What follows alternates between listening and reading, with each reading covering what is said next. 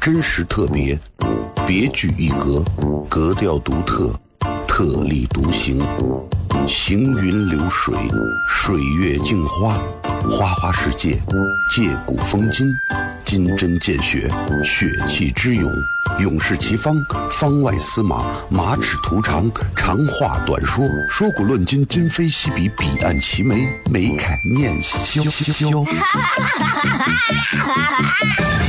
FM 一零一点一，陕西秦腔广播，周一到周五每晚十九点，笑声雷雨，好好听听。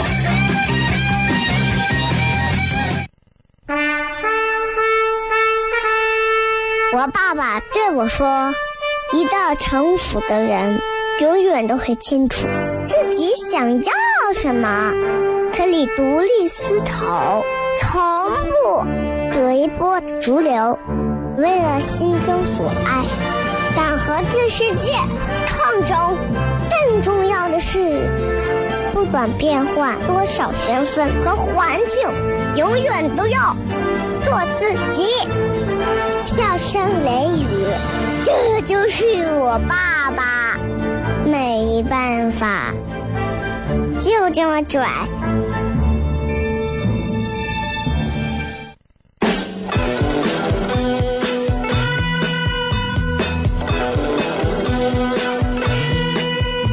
She's all you'd ever want. She's the kind I'd like to flaunt and take to dinner.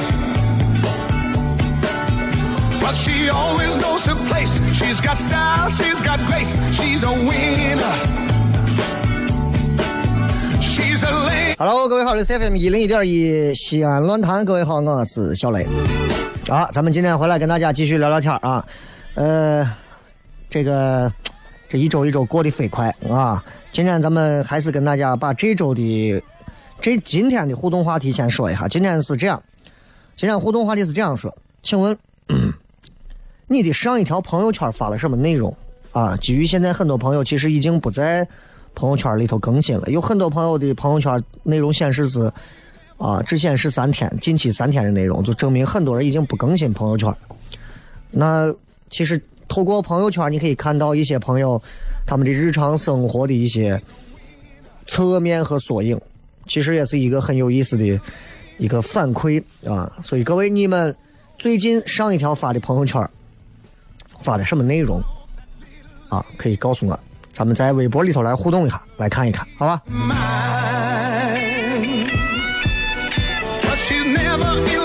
我给大家讲一下我上一条发的是啥。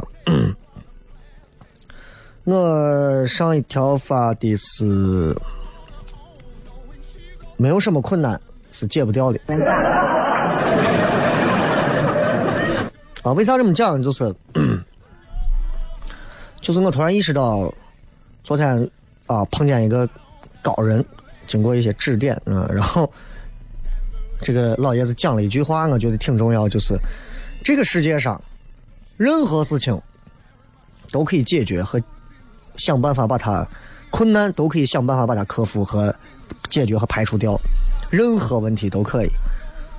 所以人家说事在人为啊，你看就算算命也好，人的命运从生下来那一刻起，所处在什么样的风水局，所处在什么样的五行之中，都是命中注定的。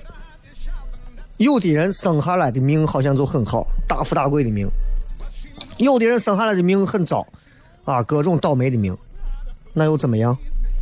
有的人一去算命了，你这人几年了，运气运气都不会太好，未来几年运气还是不会好。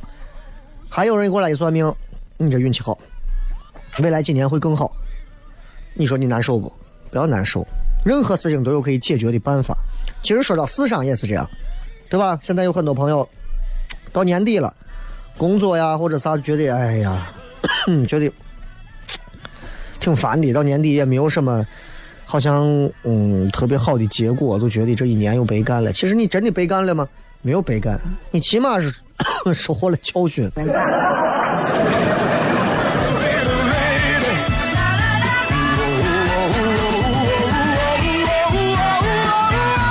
对吧？所以你你说你不爱上班，但是工作能养活你呀。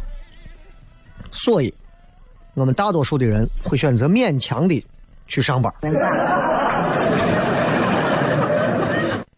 那其实所有的勉强都是有交换物的，都是有交换物的。你你看，很多人说到，哎呀，我觉得，我我觉得感情这个事情是不能勉强的，不是不能勉强的，是你没有交换物。你有交换物，你还是能勉强。你要是钱够了，你也不会说这话。哎，我跟你说，我觉得有钱可以解决很多问题，对吧？哎，所以说，嗯，很多人都觉得，哎呀，这一生当中啊，最难的事情，其实并不是说我们一天到晚啊要不要放别人一马，不是的。很多时候，你看我们今天恨这个人，明天烦那个人，后天要跟这个人比，那天要跟那个人竞争，那那都不是。那都不是真正生活当中最难的地方，生活最难的是生活有一天要是不放你一马的时候。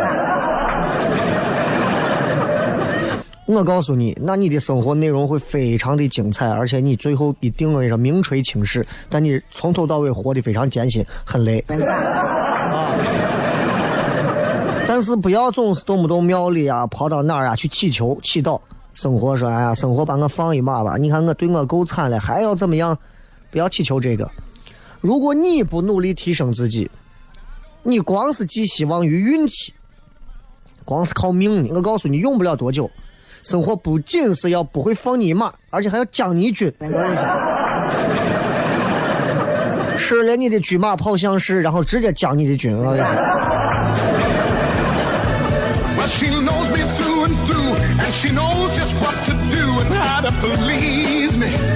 其实你看，随着我年龄增长啊，其实我觉得我对很多东西的喜好也有了变化。你看我以前喜欢啥？以前喜欢听别人说呀，小雷节目做的好，哎呀，我听见我就高兴。后来人家说呀，小雷我就哎呀，我欣赏你的才华，我听见我就高兴啊。然后再到后来啊，妹子说呀，我喜欢你，我一听见我喜欢你，我就高兴。到后来。哎，谁哪个女娃对我说“我爱你”？咦，我就听见，我就觉得呀，这是要当媳妇儿，还高兴。慢慢都在改变。你比起“我爱你”，我现在更爱听的是“呀呀，我你瘦了”，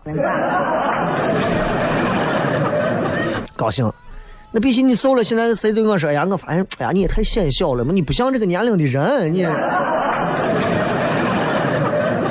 对吧？相比这些，我觉得最让我觉得爽的，就应该是。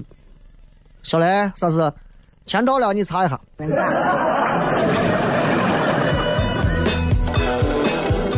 开心的很。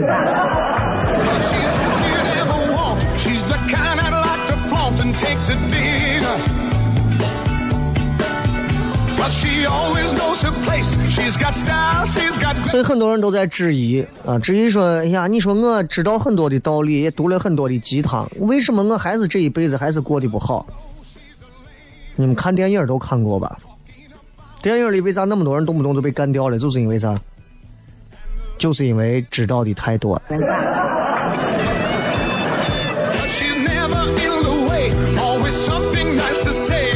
好了，咱们稍微介绍广告，然后今天我们的互动话题是你上一条朋友圈发的内容是什么？好吧，咱们介绍广告回来之后，小声语。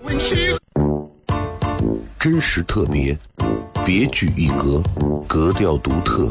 特立独行，行云流水，水月镜花，花花世界，借古风今，金针见血，血气之勇，勇士齐方，方外司马，马齿徒长，长话短说，说古论今，今非昔比，彼岸齐眉，眉开眼笑。FM 一零一点一，陕西秦腔广播，周一到周五每晚十九点。笑声雷雨，好好听听。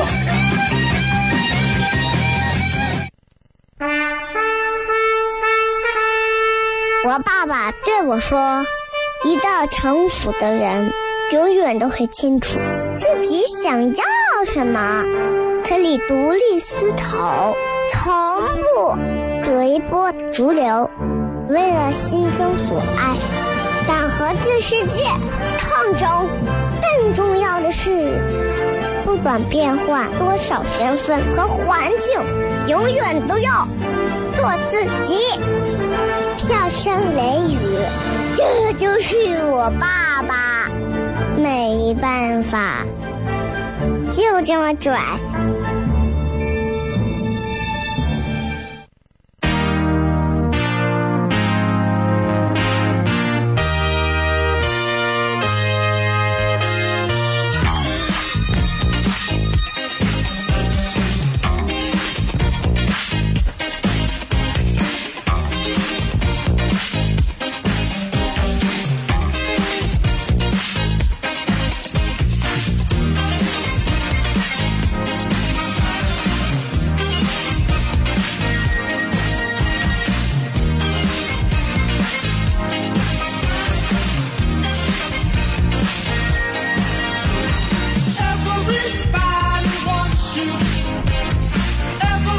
各位继续回来，笑声雷雨，各位好，我是小雷。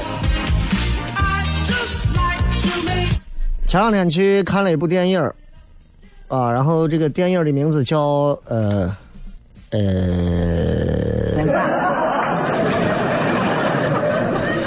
啊叫《狗十三》。嗯，这个电影其实是一个老电影了，早都上了，但是隔了几年，现在才播。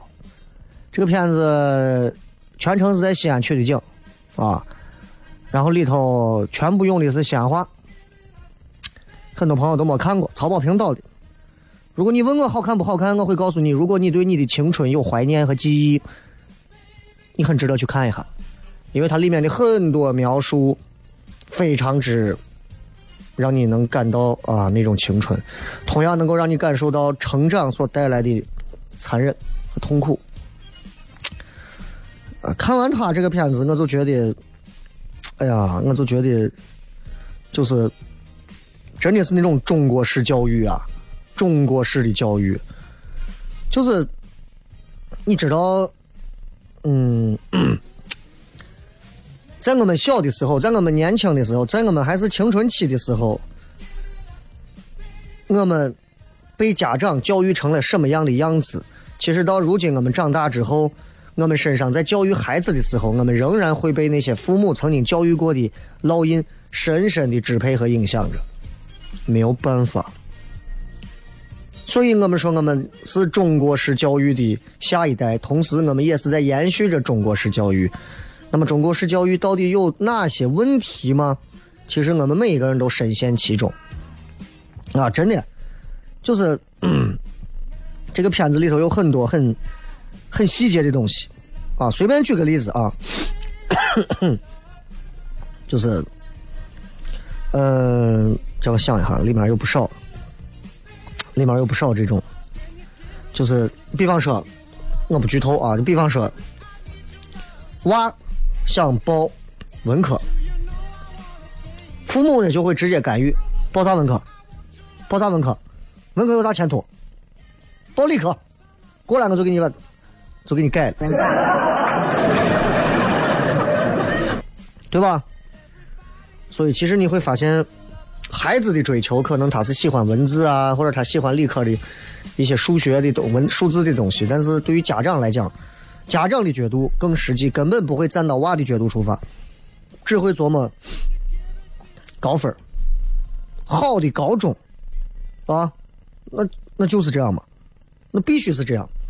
所以《狗十三》这个片子里头，你能看到的是孩子在用孩子的方式去做着孩子认为都是对的事情，而大人们在用大人们的自私的方式强加干预着，并且以爱的名义去干预着每一个人、每一个自己的孩子。啊，这个片子看完之后，你不会有，你不会有大喜大悲，啊，你不会有大喜大悲，但是你会有。很很多的思考，这个片子的海报我记得印象很深，就说，呃，每一次的成长都是一次谋杀。啊，这个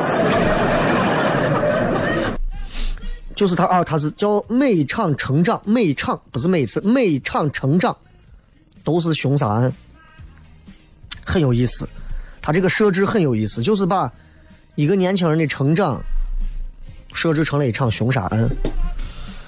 其实回想起来，是这样的吗？其实真的是这样的。这个片子我还是不去剧透太多啊，有很多朋友可能没有看过啊。当然，这个片子你到电影院看和你回家看最后效果是一样的啊，并不是说大屏幕就能怎么样，但是你能更专注的去看到剧情。然后这个导演曹保平，你知道他导过啥？导过这个《烈日灼心》啊，导过这个《厘米猜想》，你就知道这样的片子，你就知道这样的导演。特别善于去抓住人物内心很深层次的一些东西，啊，很有意思。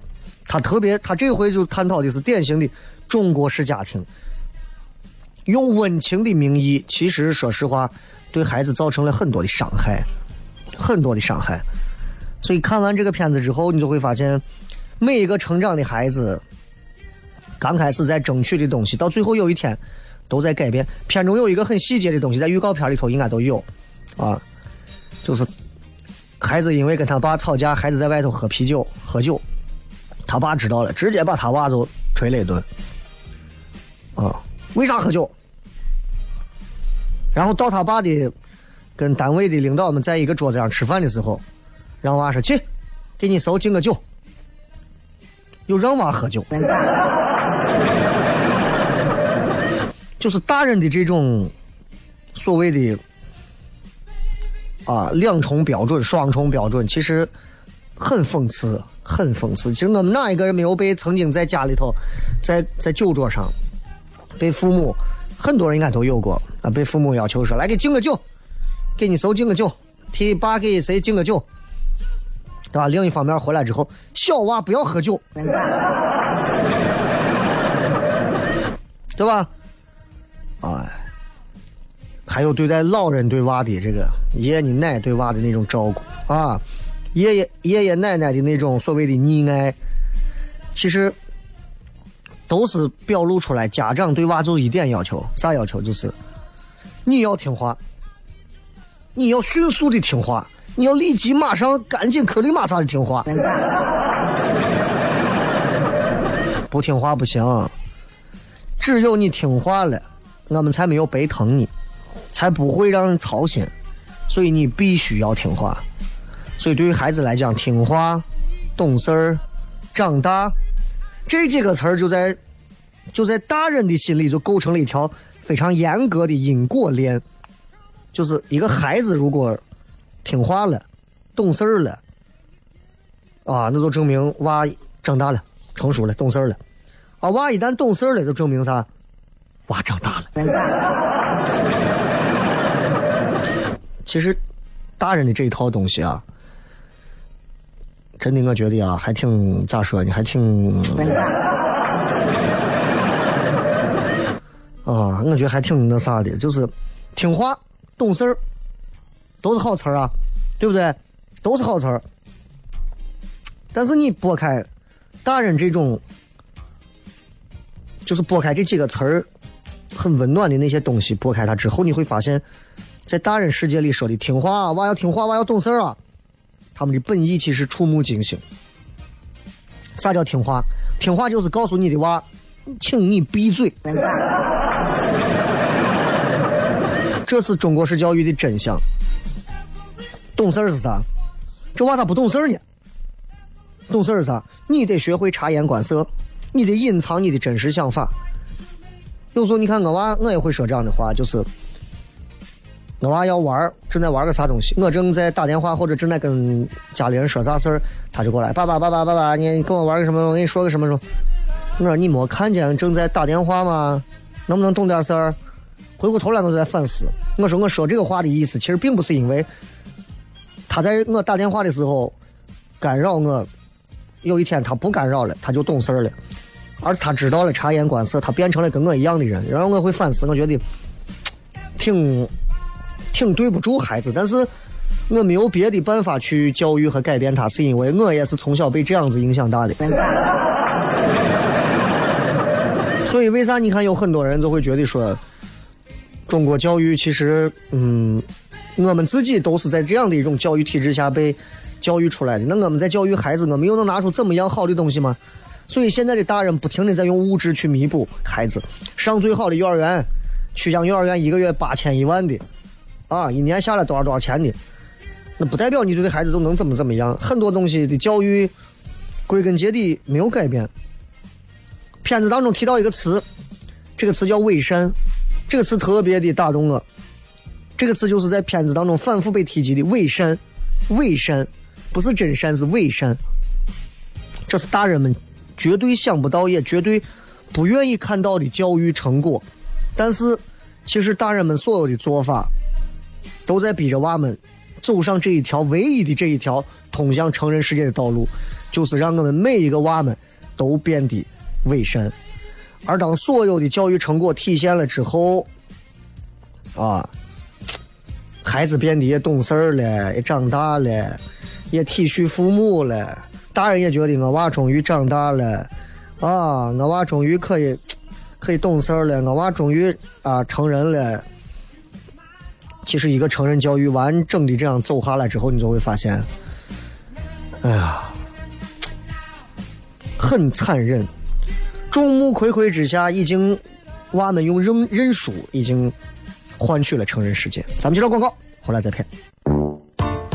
真实特别，别具一格，格调独特，特立独行，行云流水，水月镜花，花花世界，借古风今，金针见血，血气之勇。勇士齐方，方外司马，马齿图长，长话短说，说古论今，今非昔比，彼岸齐眉，眉开眼笑。FM 一零一点一，陕西秦腔广播，周一到周五每晚十九点，笑声雷雨，好好听听。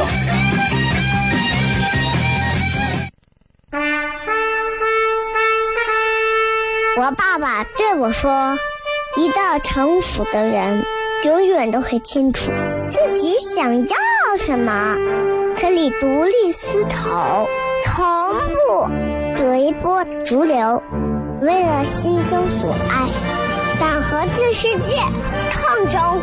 更重要的是，不管变换多少身份和环境，永远都要做自己。”笑声雷雨，这就是我爸爸，没办法，就这么拽。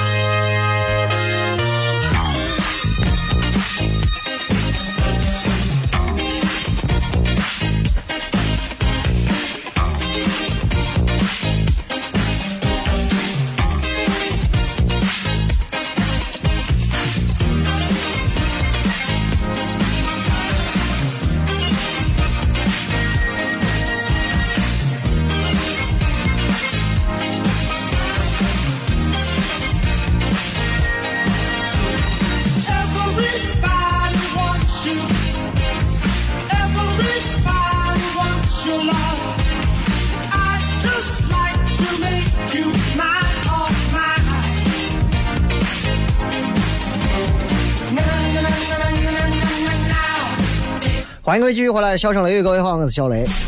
今天跟大家聊一聊，呃，前两天看的这个电影之后的一些观后感啊，然后就对这个电影，其实我的评价是值得一看的一部，让你能够刺激到你已经忘却了你曾经青春的那样的一个时期的一部电影。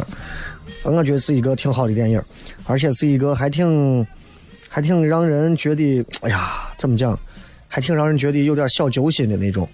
啊！我媳妇看完之后直接看见还流眼泪呢。他的确把一个女孩子啊，那一种青春期十三四岁的那一会儿，那种状态下，对于爱情、对于自身、对于和家长、对于和社会很多的东西描述的还很有细节感，而且音乐也做的很好啊，所以值得一看的，是值得一看的。然后看完之后。你就会发现，原来长大真的是一件非常痛苦和恐怖的事情。我一直觉得，我一直觉得，人生最大的残忍莫过于长大。就是每天你看着你的，如果你有孩子啊，各位，你有孩子，然后你每天看着你娃，为啥很多人看到娃就觉得特别心疼、特别可爱？就是因为他们知道，这些娃们现在还没有长大，他们最宝贵的就是因为他们没有长大。啊！你知道长大有多残忍？长大之后最可怕的就是，你可以去体谅家人对你说的那句“我是为你好 ”，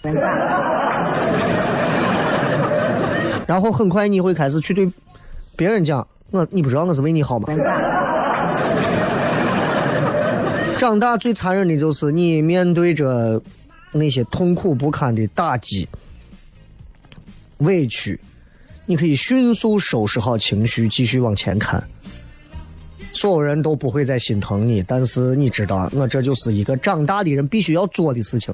可实际上那很残忍，而孩子不会。我记得在十年前，我在台里上节目，每回台里遇到什么烦的事情，啊，遇到个什么瓜怂，我最常干的一件事情就是回家，然后去讲述这些东西。我已经很多年 不回家去讲我遇到的一些非常让我烦恼、窝心、恶心的事情了，并不是我想证明说我长大或者咋，就是觉得没有这个必要了。很多残忍应该自己受着。但是你认为我想吗？其实这就是成长嘛，对吧？你终于可以对一切内心很厌恶的人和事儿，可以回报给他们难辨真假的微笑。啊，所以你看，我会想到那个司机说的话，我还挺说呀，小雷以前节目怎么怎么样，现在节目哎就不像以前说话那么。那我想给各位讲的是，不要拿以前和现在做对比，你也在改变。以前二十啷当岁的时候，很多事情打一架可以解决的。三十多岁的时候，你还打一架，证明你已经败了。二十多岁，我可以直接指名道姓的说哪个人、哪个谁、谁谁谁是瓜怂。三十多岁的时候，我会告诉你，这个世界都挺好的，人家也都不容易。我只不过把有些话换了一种方式而已。但是对于听众来讲，他们永远想听到那种啊，那谁谁谁怎么怎么样，我怎么怎么样。但我告诉你，如果你还在坚持听这档节目，这种变化总有一天也会发生在你的身上，而且很可能已经早都发生在你的身上，对吧？还会有一些人在听到我的节目当中，还会有一些所谓的个人的一些喜恶的东西之后，会说：“哎，这咋这人到现在还是这样子？”没变化，一点都不成熟。对于节目效果，我有我的把控和我的判断和话语权；但是对于我的人生，我也有我自己独到的一些节奏感的把控，所以不一样。呃，就像看完这个电影之后，我跟我媳妇都在讲说，都在互相问对方说，为什么要长大呀？为什么要长大？对吧？所有的大人会告诉你，so do we，哈，我们都是这样的，对吧？我们都是这样长大的，我们都会这样长大的。每一个曾经你抱在怀里的小婴儿，然后你看到他就觉得呀，融化到你的心里的那个小 baby，总有一天也会长大，长大到残忍到他有一天在街边拉活，没有一个人理他。你以为那些到你屋修空调的，你以为那些在你给你屋装修的，你以为那些天天在外头讨薪的，你以为那些顿顿在外头工地上吃盒饭的人们，他们在孩子的时候不受到父母的疼爱吗？每一个人的童年都是一样的，当然少数还会有一些童年都不好的啊，那绝大多数，但是长大都会长大，长大之后就是没有人再抱幻想了，每个人都这样长大。你听了这个话会不会不开心？你一定会不开心。你看了这个电影会不会不开心？你也是会不开心。青春期已经逝去，你能留下的东西就剩下孩子。很多很多人都说，我这辈子就活孩子，不要再糟蹋你的孩子了。你已经活成这个怂样子了，你还是你看我我这辈子妈这辈子就活你。你知不知道你爸你妈这辈子就剩下你这一个希望了？我的天呀！你唯一的希望你还是毁了吧，你还是买彩票吧。所以，所以就是无奈接受吧，啊，无奈的接受吧。每个人都得这样接受，无奈的接受吧。所以有时候我觉得，在这样一个青春已经逝去，你再也不会找到找到曾经那个在没有长大前的你的感觉的这样一个时代，还能有人坚持着去让你开心和快乐，我觉得这个人挺值得大家去尊重一下的。比方说我。我觉得我还挺伟大的，我在做一件跟什么工农商学兵不一样的，我觉得也是一件非常伟大的事情。跟警察不一样，他们在路边啊吸着雾霾执勤；跟医生不一样，他们救死扶伤；跟工人不一样，他们大炼钢铁啊；跟科学家不一样，他们修火箭啊怎么的。我们是在想尽办法，在这样一个让所有人感到压抑、所有人找不到希望的一个灰色的一个时期，我们在想尽办法让大家去开心。不管这种开心的手法是高明的，还是中庸的，还是低端的，但是仍然值得很多人的尊重和敬佩。比方说自己，好吧，知道广告，我来看。真实特别，别具一格，格调独特，特立独行，行云流水，水月镜花，花花世界，借古风今，金针见血，血气之勇。勇士齐方，方外司马，马齿图长，长话短说，说古论今，今非昔比，彼岸齐眉，眉开眼笑。FM 一零一点一，陕西秦腔广播，周一到周五每晚十九点，笑声雷雨，好好听听。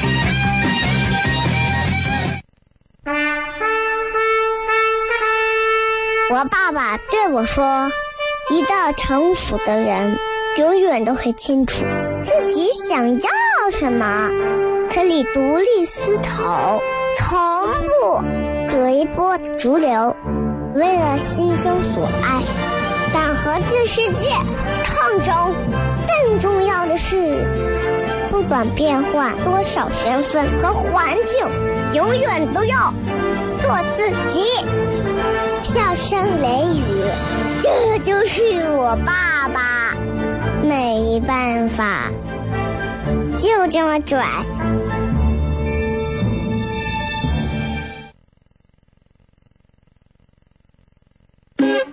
Is everybody ready?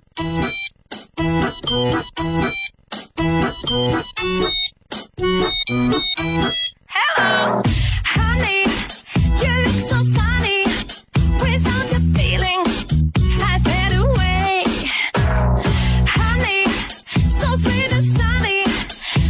继续回来，小声雷雨，最后时间我们来看一看各位发来的一些互动留言。今天我们说的是你上一条朋友圈发的内容是什么？白宇说想带你去看晴空万里啊，配了一个照片嗯，然后朋友说看雾雾霾的成本更低啊，你就知道朋友圈就是这样，是吧？你就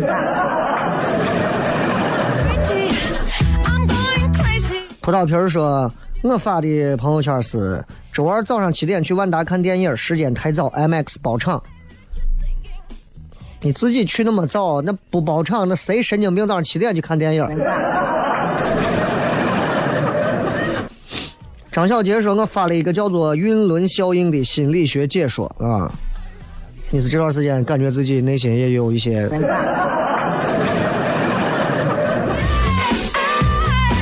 九月说，我发了一个关于澳门回归的，你看每个人关注的点截然不同。啊你再看这位说不会长大的孩子说，我发了一条朋友圈是上一条是转发有小礼物的。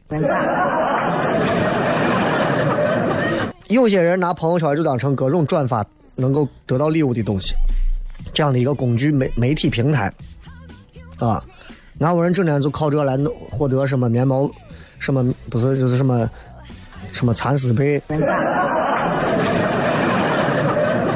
家里被子都能当地毯了，要那么多被子是干啥？哎，这大人们就特别喜欢，就是你父母辈的就特别喜欢，就觉得耶，发个朋友圈人家还给这呢，发个朋友圈人家还给你免费打印照片呢。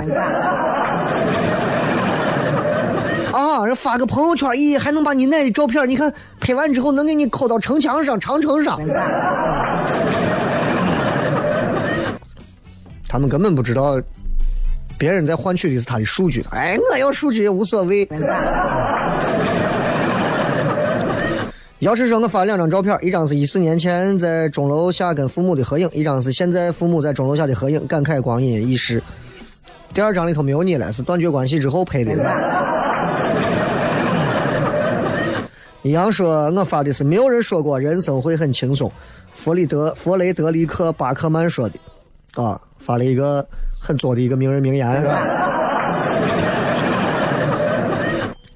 木子淼说发的蹭了个野的，啥意思？